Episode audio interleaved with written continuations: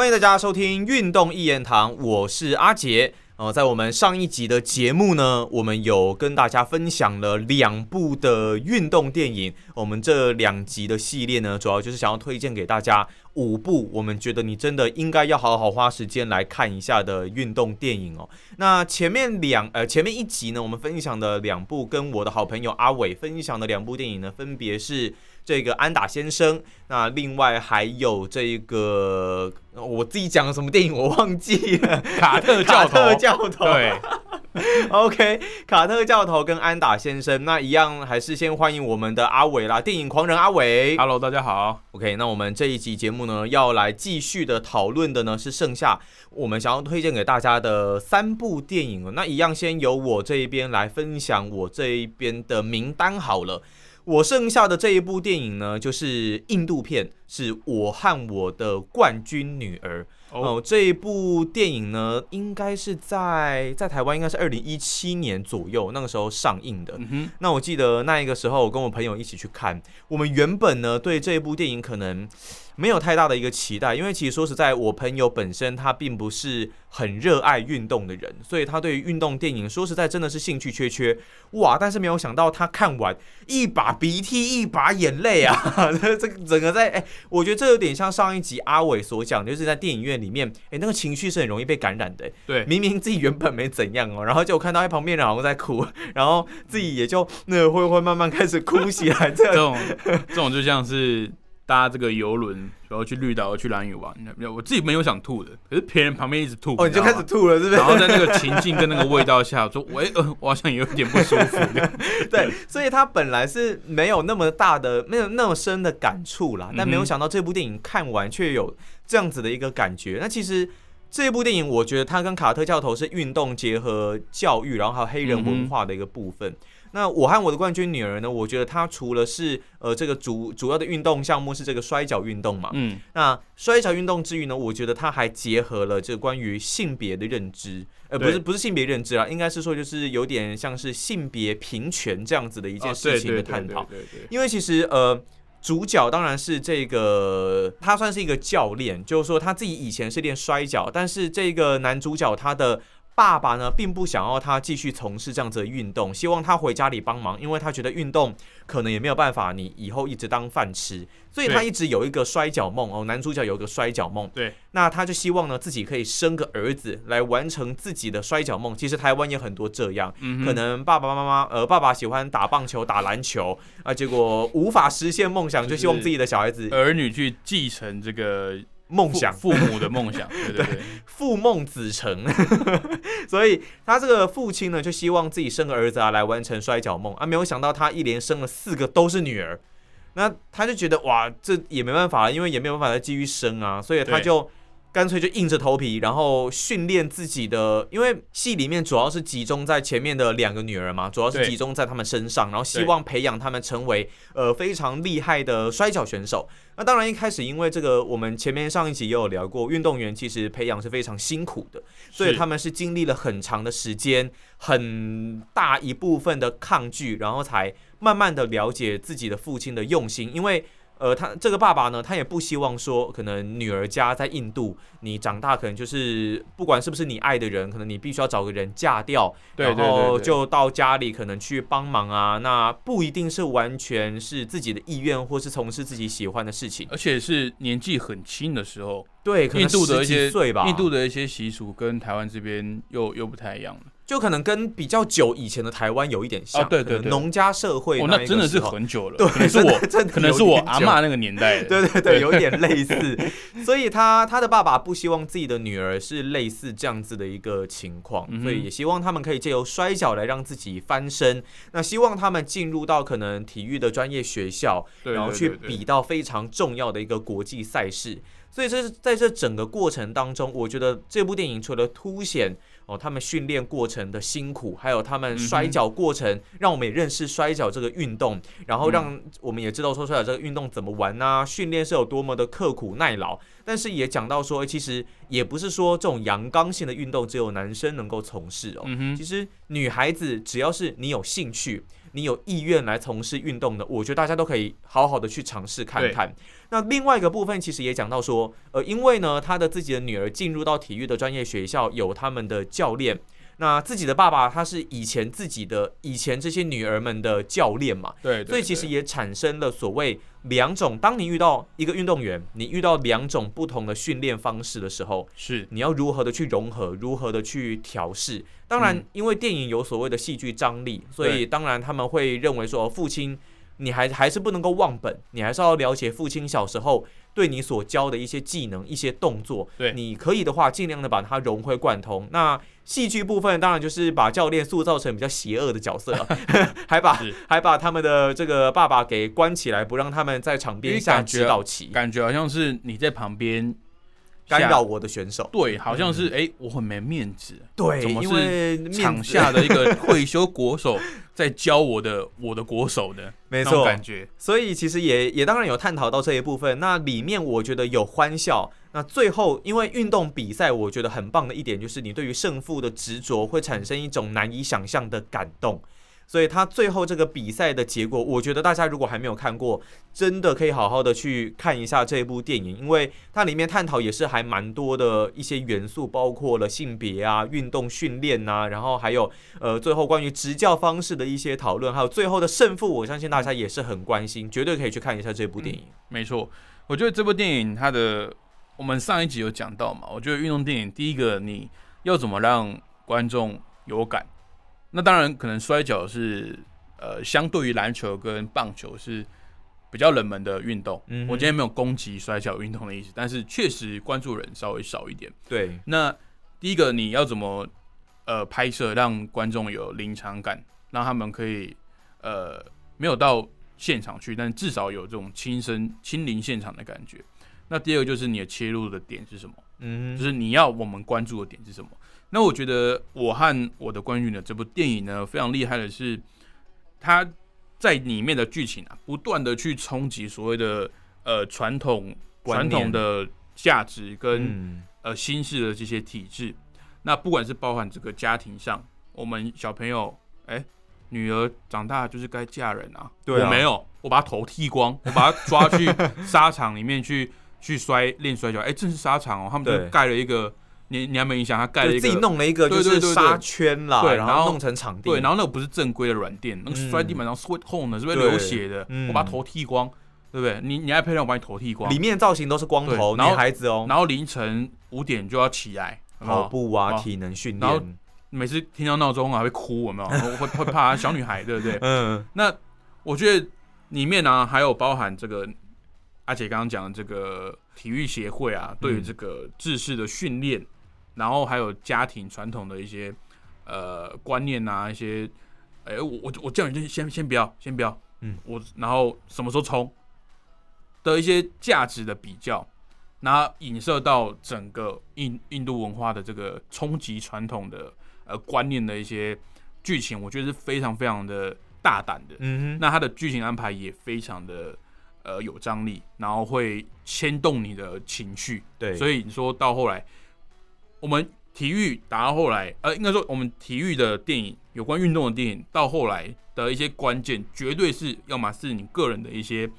呃成绩的一些突破的累积胜胜利，或者是夺牌，或者是成名，这个是电影三幕剧。三幕剧里面最后一一幕剧的这个爆点嘛，嗯，哎，我的结局是什么？胜负的部分。我不管是输还是赢，我的目的是要牵动观众的情绪，嗯，让观众觉得这部电影我值得来看。不管是输还是赢，赢要赢得干净，输也要输得漂亮。嗯哼。所以我觉得运动电影到后来，你要怎么让结局那个胜负，不管是个人成绩还是所谓的夺牌成名，让它有意义，让它有价值，让它是有力道的。那我和我女儿，呃，我和我的冠 军女儿，哎，我还我还没有生，还没生。我和我的冠军女儿呢，却是就一直在多一点这个情绪啊，对，让你在最后的时候很感动，爆发出来。那我要特别讲的一点是，我们上一期节目有讲，就是你的呃找来的影星饰演的角色非常的重要。嗯哼。那之前说这个呃，可能包含 Samuel Jackson 跟卡特教头，Bernie Mike 嗯，哦，这个安达先生的这个男主角，他们可能自己呢在这个运动上，呃，我不我不敢说一窍不通，嗯但是一定是没有到很卓越的，对因为显然演戏他们比较在行。对，那你请到这个有票房吸引力的人来演这个可能没有那么吃重的，需要这么大量运动镜头的角色是合理的。我一来可以撑起这部电影的故事，二来我也不用让这个影星有太多呃身体上呃生生理上的负担这样子。嗯，那这部电影呢，请到的是算是印度的呃国民级影帝啊，阿米可以像是 没错，可以说是我们这个香港最近很红的梁朝伟，哎呦。这种等级的哇哦。的影帝。嗯。那他的电影呢，像包含之前这个听众朋友，如果对阿米尔汗这个名字没有印象的话，三个傻瓜。对三个傻瓜应该 就是里面最聪明的那个傻瓜，哦，没错，OK。就是他，他他很多的这个哎，两个角色形象差异很大哎，他很多的电影啊，因为他很多是自己担任制片，所以他会希望他的故事不要是呃非常轻浮的娱乐，哦。他希望是有影响力的，因为他自己啊，其实对于印度宝莱坞的这个传统电影比较担忧的，不不敢说批评啊，他比较担忧的是，因为大部分印度人去电影院看电影，他们都是希望得到一个娱乐跟一个解脱，因为印度的呃国民平均所得呢比较没有那么的富裕，那他们电影票很便宜，我可能付个几十块、一百块，我进去看，那我在这个呃时段里面，我享受一些非常欢乐的时光，所以常常看到宝莱坞的电影，要么是这个载歌载舞，嗯要么是这个剧情很夸张，哼哦，要么就是这个时长特别的长，呃 有时候可能三三个小时五个小时。啊。之前五有个个小时？之前有个笑话，我不知道你有没有听过，就是、嗯呃要搭飞机去去印度，哦，然后他们放了一部印度电影，然后时间是四点半要降落，就有个外国人说问那个空姐，哎、不好意思，我们不是到了吗？啊，为什么还没降落？啊，我们电影还没放完。对，因为我们电影太对长了，这个是个这个是一个笑话啊，但是就是因为这个印度电影，他们会希望说，哎、我花少少的钱，可以在电影院里面享受这个很长的一个哦量很大很，长的一个时光。嗯对，那阿米尔汗呢是呃，算为什么会成为国民级的影帝？因为他对当地的不管是政治还是文化上，甚至性别上的一些议题啊，他会把它包装到他的电影里面去，然后让人家去说，哎、其实不一定要怎样。嗯，那我和我的冠军女友，我觉得这部电影就是在挑战传统价值观，对，而且你在印度要去挑战这个性别平权的事情是非常非常大胆的一个举动。嗯，那包含电影里面也自己就是把这个过程中他们遇到的一些困境都非常呃写实的表现出来，对。现在包含说，哎，你要来报名啊，我们就是男生的啊，你在女生那边报名什么？对啊，然后他老爸就很骄傲的说，哎，他也是可以打打男生的，OK 的啊，嗯。没有问题的那另外我比较感动的点是，这个我不知道阿姐还有没有印象，就是阿米尔汗在这个开场戏的时候是讲他年轻的时候，嗯，就是他还是国手的时候，对他年轻，他很然后壮哦对，没错，他身材非常非常好哦。嗯，那你知道那场戏是整部电影里面最晚拍的吗？哦，因为他要把他身体真的练到那么的壮，呃，不也不是，他原本就那么壮，哦，原本就那么壮，你知道他可是他在电影里面形象是胖刀，对啊，有个挺一个啤酒肚那样子哦，嗯，那个也是真的。所以他是又增就是增肥之后再练他，是增，因为他本来身材就非常好。其实你去看这个阿米尔，呃，应该说印度的这个呃常常出现这些男主角啊，其实嗯身材都不错的。嗯对，因为他们在里面要跳舞嘛，啊，可能会露上半身这样，哼，OK，所以身材要维持。他在为了这部戏里的形象，他先增肥，先嗯增胖，然后到后来啊，再练嗯。练下来练壮，变成国手的样子，再去哦拍他年轻的时候。我记得那时候他花絮有看过，他是为了要给戏中的这两个这个小妹妹的这个演员啊一个嗯。激励，哦说我自己都可以做得到。嗯哼，而且他们在一开始就跟他讲说，我们这个开场戏啊会放一个这个呃，我当年是国手，身材非常好，然后这个形象非常好的这个这个片片段，嗯就是我会先摔一场这样子，但是这一段呢，我们会在最后拍，嗯，那我陪着你们一起练。哦，我不是说啊、我我我是贵为影帝啊，我是嗯大名鼎鼎的这个印度的影星，我可以不用接受一样的训练，没有不用替身什么的，呃没有没有，而且我、嗯我是身材，因为是其实知道训练啊，难的是什么？难的是开始。嗯那如果你已经身材已经走中了，已经走样了，其实你要去找回以前的那种训练的体态跟感觉，是相对比较困难的。对，没错。那这样的一个举动呢，我不管是在，我觉得不管是在这个呃戏里面，他这个形象跟戏外下去之后，他的这个坚持跟对演员的这个激励啊，我觉得是这个阿米罕这个演员非常难能可贵的地方。那我相信三个傻瓜就不用讲了，因为毕竟我们今天主题不是讨论电影啊，我们是运动电影嘛，对，运动电影相关。那嗯相信有看过《三个傻瓜》的这个呃听众朋友也也能感受到这个演员这个男主角的用心啊、嗯因为他很想要给这个印度，尤其是宝莱坞这个身为世界前几名的这个电影输出的国家跟地区啊，一些小小的改变跟震撼弹。那我觉得，不管是他个人还是他这部电影呢，都其实是有做到这一点，OK，非常了不起的。所以当然，我和我的冠军女儿，大家有空真的还是可以再去看一下。我这样听完，我又想二刷了。我觉得 每每讲一部就要刷我觉得电影要讨论，呃 电影如果有讨论，就会觉得说，哎、我是是哎、漏看了，有你讲了这么么多吗？。对，但是因为我我的我的切入点，我会我的观察会比较细啦。嗯，就像你可能很多人看运动看球赛是胜负，哎、赢了爽，输了啊没关系，再加油。嗯哼，可能很多人是这样，但是有的时候可以但有些人说，哎、我觉得这个他这个第三盘的时候，他可能状态有点没调过来，然后失误太多什么之类，对会去。从这个中间来分分析这样。就我们其实从每一个 play，然后从每一个动作，对如果可以观察出他的一些意图，或者是他过去可能因为什么东西没有调整好，嗯我们如果能够发现的话，我觉得是在看运动之外的一个乐趣。我们可以融会贯通啊。对，那阿伟嗯是不是接下来要分享也是一部棒球的电影？没错，这部电影我觉得呃也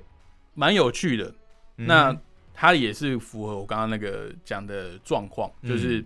第一，你运动要怎么切入，让观众信以为真。哦，你可以不用是真的，但是至少要三分样。嗯哼，然后第二个是你知道怎么切入，跟你找谁来演。那嗯。找谁来演很重要嘛？他嗯找谁呢？他找布莱德比特，哇哦，是我们的我们的小布哥。啊，我们也也不小了啦，老大不小了，老老布了是吗？对对对，他算是我们一直说这个好莱坞金童，好莱坞金童，里奥纳多，然后然然后后布莱德了比特嘛，哎、他们两个都四五十岁啊。哇哦，对啊，OK，那这个这一部呢，是在台湾在二零一一年上映的《魔球》哇。Ma-，Money Ball，经典的这一个棒球电影《没错。魔球》也是真实事件改编的。它也是，然后它嗯是，我觉得它有一个优势啊，因为它是这个小说改编的，那它的小说基本上就是 based on true story，嗯，改编自真实故事。对，那它的故事呢，其实就讲一个这个，我相信也是大部分哦，这个 MLB 进去里面混过的一些球员的心路历程啊，因为它是一个在高中的时候表现的非常好，未来非常有潜力的一个明日之星，然后当时啊各家的球探捧着大笔大笔的这个签约金，要来跟他说，哎、跟爸爸妈妈讲嘛，你这个小孩啊，未来不是第二就是第一，哇哦，我们的球队的中流砥柱，我们没有他不行，嗯就讲的都很屁嘛。嗯，那、当然，这个时候就会面临一个转折点，你人生的转折点。那我们上一集其实有听过，哎、这个时候没有听到上一集，赶快回去搜寻。对，赶快再回去点一下一我们的必看五部运动电影上集。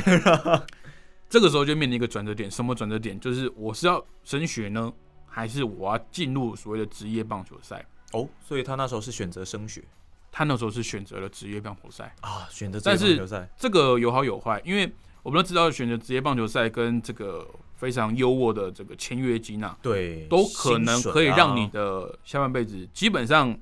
正常过没有问题。那当然，如果你很优秀，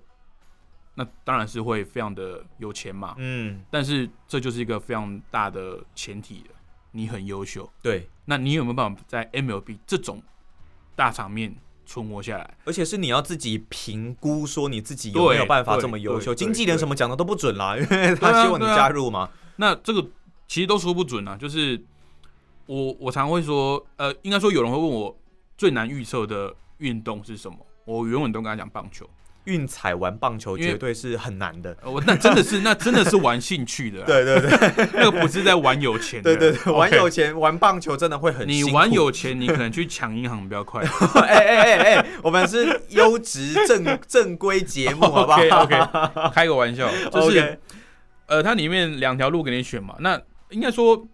在我们的价值观里面，本来就没有哪一条路会保证你飞红腾达，对，没有保证你就是一定会一路顺风、平步嗯青云这样子。没错。那你可以读大学啊，你可以读完大学再进来 MLB 啊，但请问那个时候有球队要你吗？因为运动员其实年纪是一个很重要的因素，哪一年进其实很重要的。对越年轻是越好的，对对对，你有更多时间可以被培养。所以他那个时候可能十七八岁，他也没有想那么多，应该说他想了很多，但是最后还是折服在这个现实环境吗？团的这个威 威逼利诱跟 跟这个白花花的钞票的这个诱惑下面。OK，但是进入这个 MLB 之后啊，跟大部分的球员很很相似的状况，就是他的发挥呢，并没有像球探口中说的这么优秀。那我为什么说大部分？因为其实我们看到的厉害的都是台面上的。对，那美国有多少人在打棒球？甚至有多少人以职业棒球选手这个当做目标？就真的能进 MLB 的，就像上一集阿伟有讲过，可能就那一趴啦。对，而且嗯 MLB 是为什么它的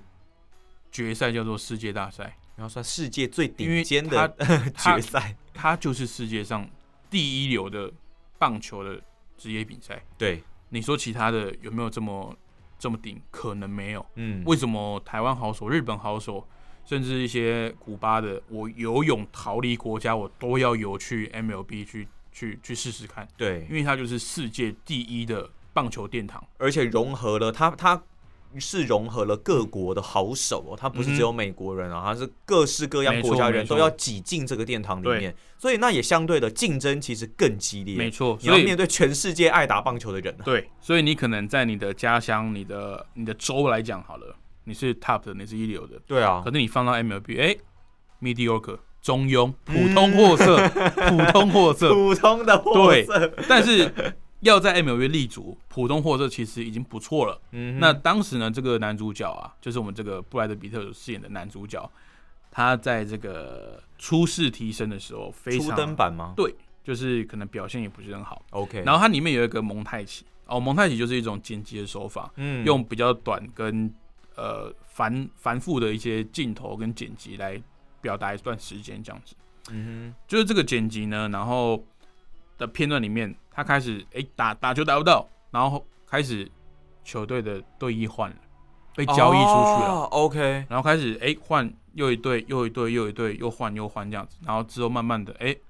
那个连大联盟都打不到了，开始打哦小联盟啦，，嗯开始，打二军了，嗯，所以他的一些这个挣扎的过程呢，就让他到这个基层啊，来当这个算是球队的经理。当然，他不，当然不是一开始就当球队经理，他可能也是有去当球探啊，就辗转这样子，当后勤的单位就对了。我可能像我演电影可能演不好，我在台面上我没办法演戏，哎、我可以当个美术指导吧，我可以当个做道具的吧，就是嗯后勤支援的，我在幕后工作的。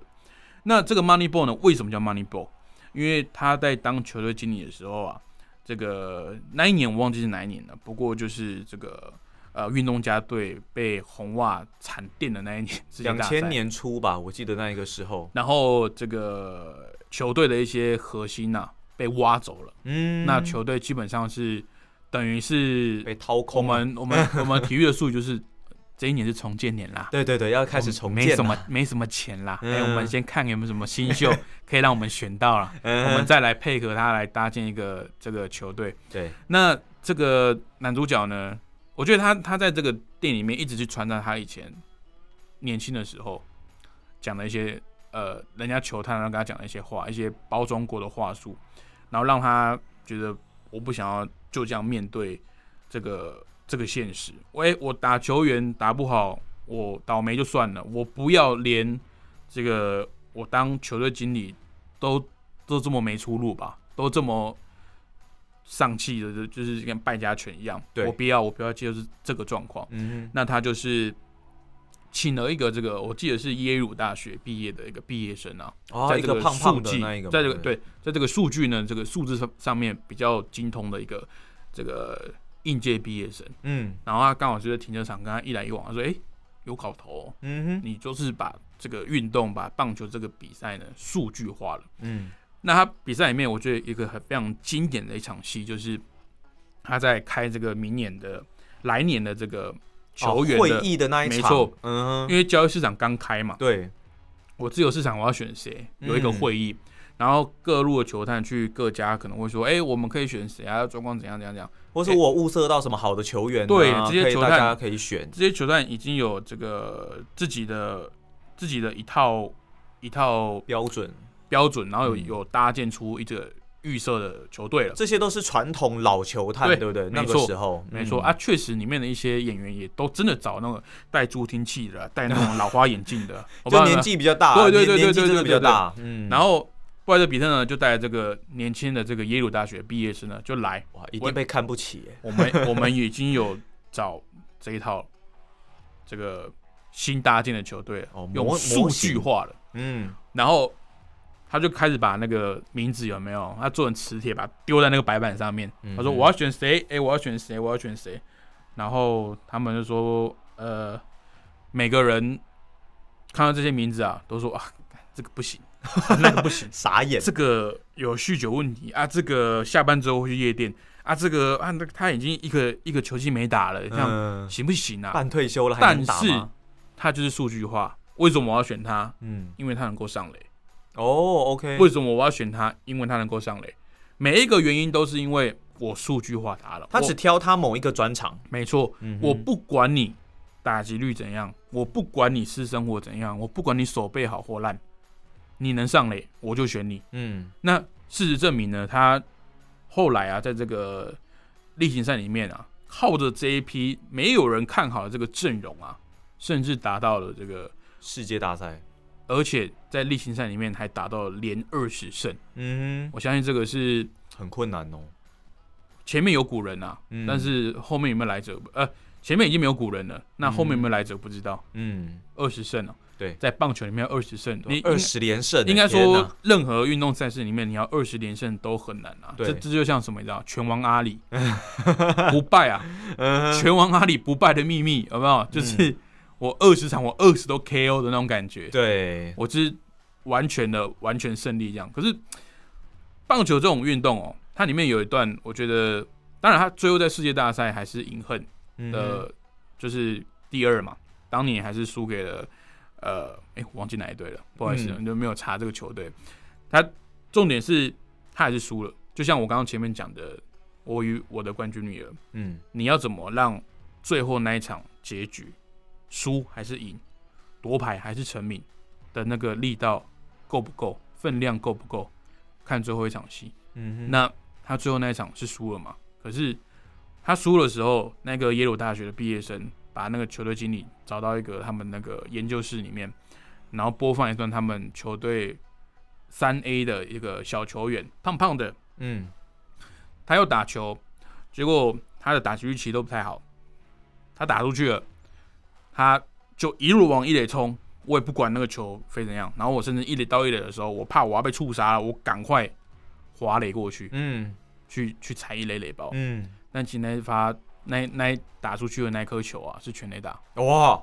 是全垒打，但是就展现出他的拼劲呢。对，然后展现出他，的热情，嗯跟他对这个职务上的尊重。嗯哼，打者在这个打击区能做到的最最大的贡献是什么？上垒就是全垒打嘛。哦，哦最最大的贡献最大的贡献就是全垒打嘛嗯那那我还能干嘛？嗯我最多就只能做到这样了。对不然你要我打几分回来？我最多就是满贯炮一个四分回来嘛，嗯，对不对？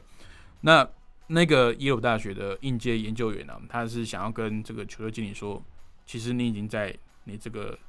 职业里面做到了没有人做过的事情，嗯做到你最大的贡献跟付出，但你自己不知道。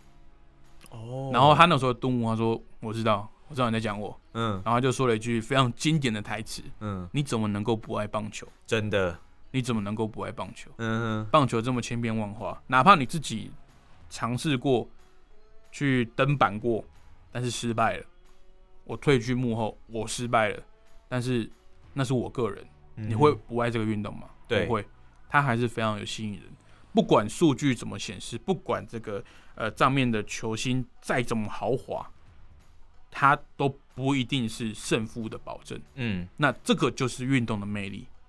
我觉得像是《魔球》这一部电影带给我还蛮大的一个震撼的，就是说，其实呃，以很多球队的建构方式，基本上呃有钱就是老大，他们是希望能够用比较多的银弹，然后去买到可能现在别队培养出来，然后账面成绩上很棒的球员，都把它全部集合起来，变成明星队，诶，就可以赢球。就是传统的我们认为一加一等于二，甚至是大于二。但很多人挑战的一个地方是，有时候一加一可能等于零哦，或是对如果你配不起来，球员默契不好我，觉得对大大家在玩这个，可能都当做 fantasy game 在玩啦。我觉得这种 money ball 有没有？你不是在玩二 K 二一啦，对对对对对，就是你还是你还是要找到每一个人的专长。那又在呼应，其实阿伟这前一集有在这个安达先生有讲过的，棒球绝对对，绝对不是一个人的运动，它绝对是要大家磨合，然后你要怎么去设计一套队形，你的战术要怎么打，你在一出局满垒的时候，你要选择怎么来做进攻。有人可能是强迫取分，有人可能是用正常攻击，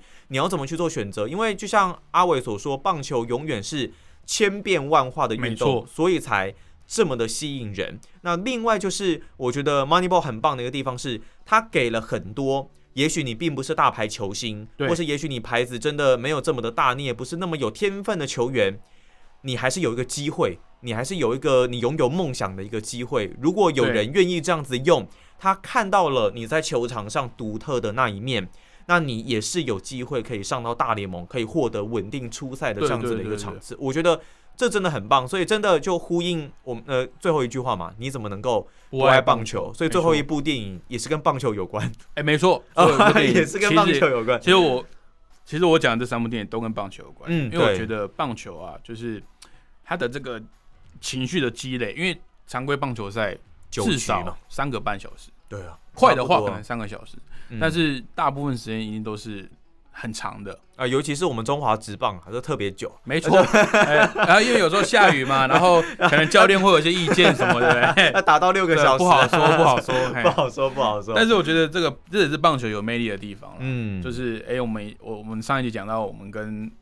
以前在追这个王建民的球赛，对然后三点半开打，哎、打完可以去吃早餐了。啊，差不多、哦对啊哦打完就六七点了。所以这种你说你说对棒球的狂热吗？我我那个时候真的是狂热、啊，嗯连赛前的分析我没有玩运彩，可是我会去看他的分析，我觉得哇，怎么可以把数据化这么明显？对，然后这个 money 刚刚讲的 money ball，我觉得也是反映了现在呃运动越来越商业化的一个一个趋势啊，因为嗯呃像最近的我们的湖人队啊，呃 NBA 洛杉矶湖人。组了一个不止我看也不可不止五星阵容 Super team 哦。六星七星的，那早快快七龙珠快要挤满了。对，每个都可许愿啊。大家还记不记得二零一二年的湖人队？哇，Dwight Howard、Kobe Bryant 也是被号称为这个复仇者联盟啊，Steve Nash，但是也是实力。嗯，所以我说这个 Moneyball 当然上当然数账面上的这个数据非常好看，非常嗯亮眼，但是毕竟你不是在玩游戏。对。你说一加一大于二吗？诶，你有没有去考虑到它的那些呃不不不稳定的因因子？嗯。就比如说个人的这个我们常就说 locker room 的这个情绪、哦，气氛，大牌球星可能比较会有，更衣间的一些氛围好不好？对，有的时候会有一些情绪啊什么的，嗯哼，所以你可以球可以输，嗯。但是我觉得这个球队球员之间呢、球星之间的这个互动的这个化学变化是更重要的。嗯，对，那个是数据上看不到的。对，没错，你不会说，哎、我今天阿姐比较开心的时候，她好像打球打的比较好，或者她比较嗯生气的时候，她罚球罚不准，这个是看不到的，嗯因为我们没办法去量化你的情绪跟你团队的化学变化。当然这是我们的目标了，我们希望这些东西我们都尽量的可以量化出来，没错，但是。没错，没错。但是其实很困难，所以现在当然，呃，Moneyball 它很重视数据，但当然现在的棒球，我们是希望你的传统观念跟数据可以做一个结合，你相辅相成，而不是只取其一。所以未来的棒球一定是不断不断的进步的。是，那讲到棒球进步这件事情，我接下来讲的这部电影其实是棒球越了一大步。哦，关键的故事没错因为我们现在非常习惯在这个不管是 MLB 还是 NBA 看到这个呃各各式各样、各色各国的人，对，没错，你不管是亚裔还是这个美裔啊，不管你是黄皮肤、黑皮肤、白皮肤，哎、都有，你只要优秀，你只要够优秀，都可以在这个职业球场上跟大家一较高下。例如大谷翔平嘛，没错，最近嗯非常火烫的棒子，没错，呃，大谷火烫大谷，你今年面对完大谷，明呃今天面对完大谷，明天还有翔平。还有翔平哦，大骨投手翔平打击二刀流啦，没错，所以我觉得这些很有趣的现象呢，然后也会让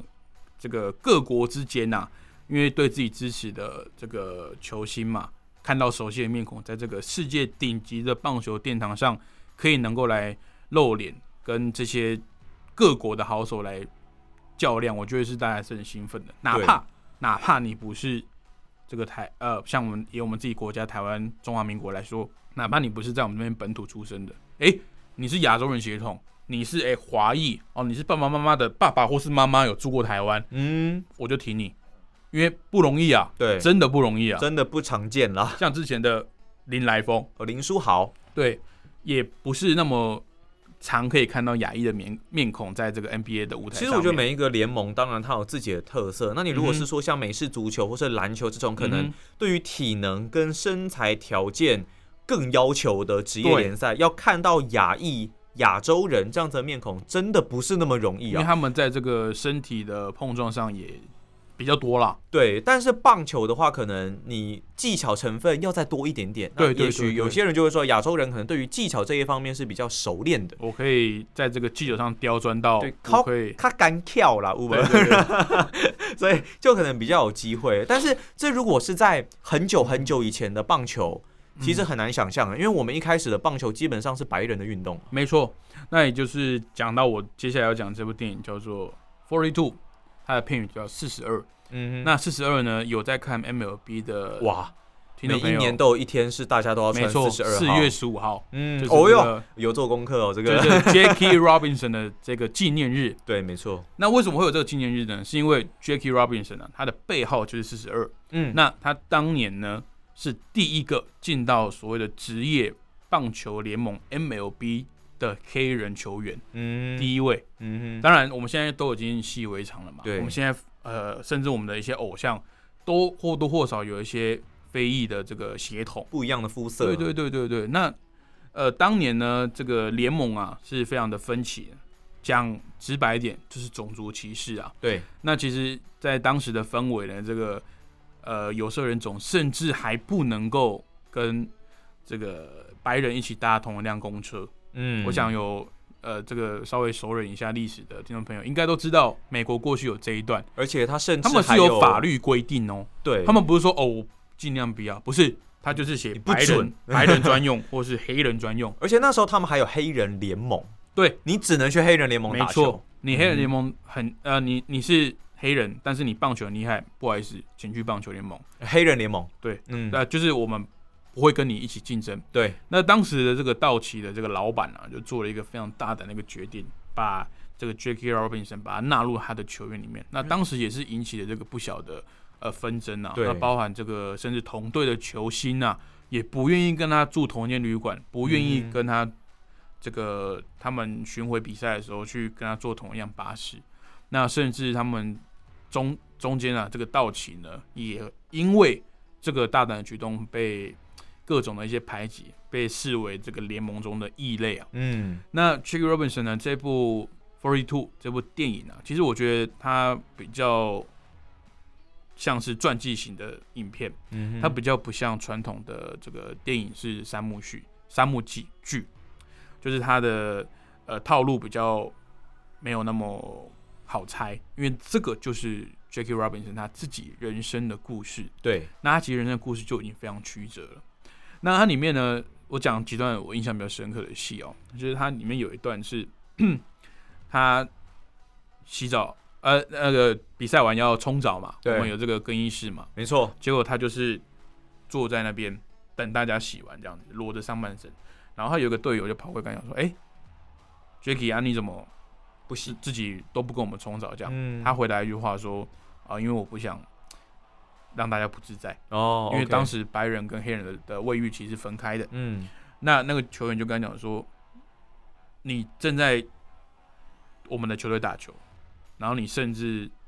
正在带领我们打球，因为大部分的胜场都归功于你，嗯你就是球队的关键角色。嗯哼那你甚至不敢跟我们洗澡，你你在做的事情已经在挑战整个体系，挑战整个美国的文化价值，然后你不敢跟我们洗澡，就你已经做了这么大胆的举动了，然后你却没办法跟我们一起洗澡。结果那 那个队友就跟他来嘛，跟我一起洗澡嘛。然后这个对话在男生跟男生讲出来，然后就 Jackie 就很狐疑的看了他一下，说：“嗯，列功下。”这样当然这是一个虽然比较有趣的呃转化的方式，可是这个点也可以让我们知道说，当时 Jackie Robinson 在不管是生活上、文化上、体制上，都不断的去挑战这个传统价值。对，那甚至到最后，电影的最后，这个有一句台词我特别的有印象，就是他们呃开赛前，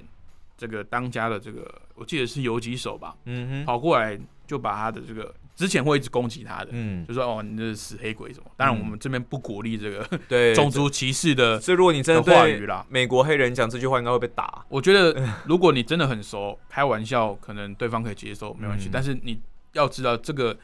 字眼呢，在他们他们的历史跟他们的种族来讲，是非常非常羞辱人的一个的字眼。很严重，对，那这个有用过这些字眼来羞辱 Jackie Robinson 这个队友呢，就跑过去，哎、搭着他的肩，嗯哼把他勾着，然后现场一片嘘声，嗯，然后他就看了这个这个观众席啊，他说：“哎、你知道吗？我们正在改变历史。”哇，然后他说，他说有一句话，我当下在电影院看到，我瞬间起鸡皮疙瘩。他说，搞不好哪一天我们会穿同样背号的衣服，那他们就分不出来我们谁是谁了。哇！所以结果最后真的现在他在在他嗯满进入大联盟满六十周年那一天，大联盟正式定定的四月十五号就是 Jackie Robinson 的纪念日。嗯，这一天穿，每一个球员都要穿四十二号。嗯所以 你说回到我们刚刚上一部的电影，你怎么能不爱棒球？对，真的，我现在也想讲这一句话。对啊，因为 因为棒球它不只是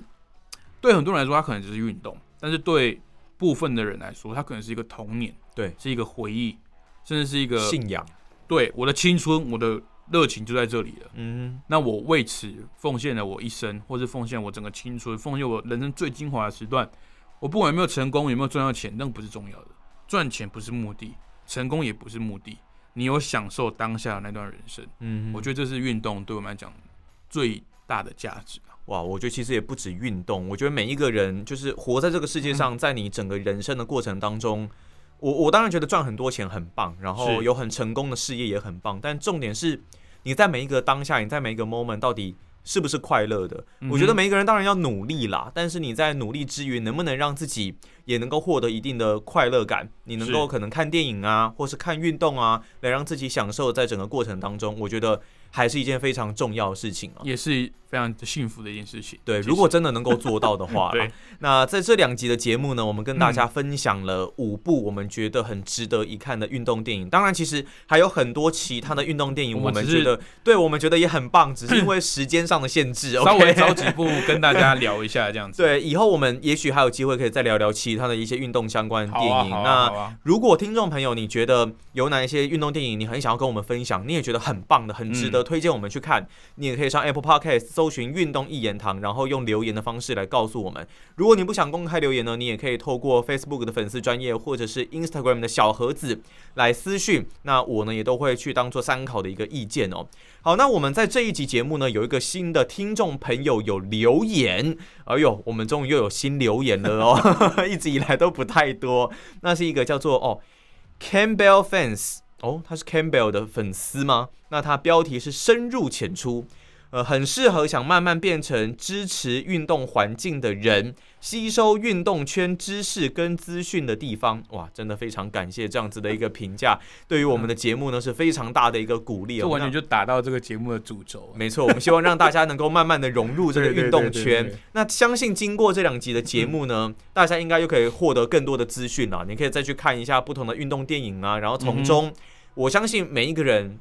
就算是同一部电影哦，可是我觉得不同的人去看都会有不同的收获，对，他都可以获得很多不一样的细节，所以呢，也鼓励大家好好的就把这些电影全部都复习一遍，或者是你还没有看过，都可以去看一遍。那有任何的心得感想或是建议呢，都欢迎可以在留言或是私讯我们。好，那我们这期节目呢，先谢谢阿伟，谢，谢，那我们就下期节目再见啦，拜拜，拜拜。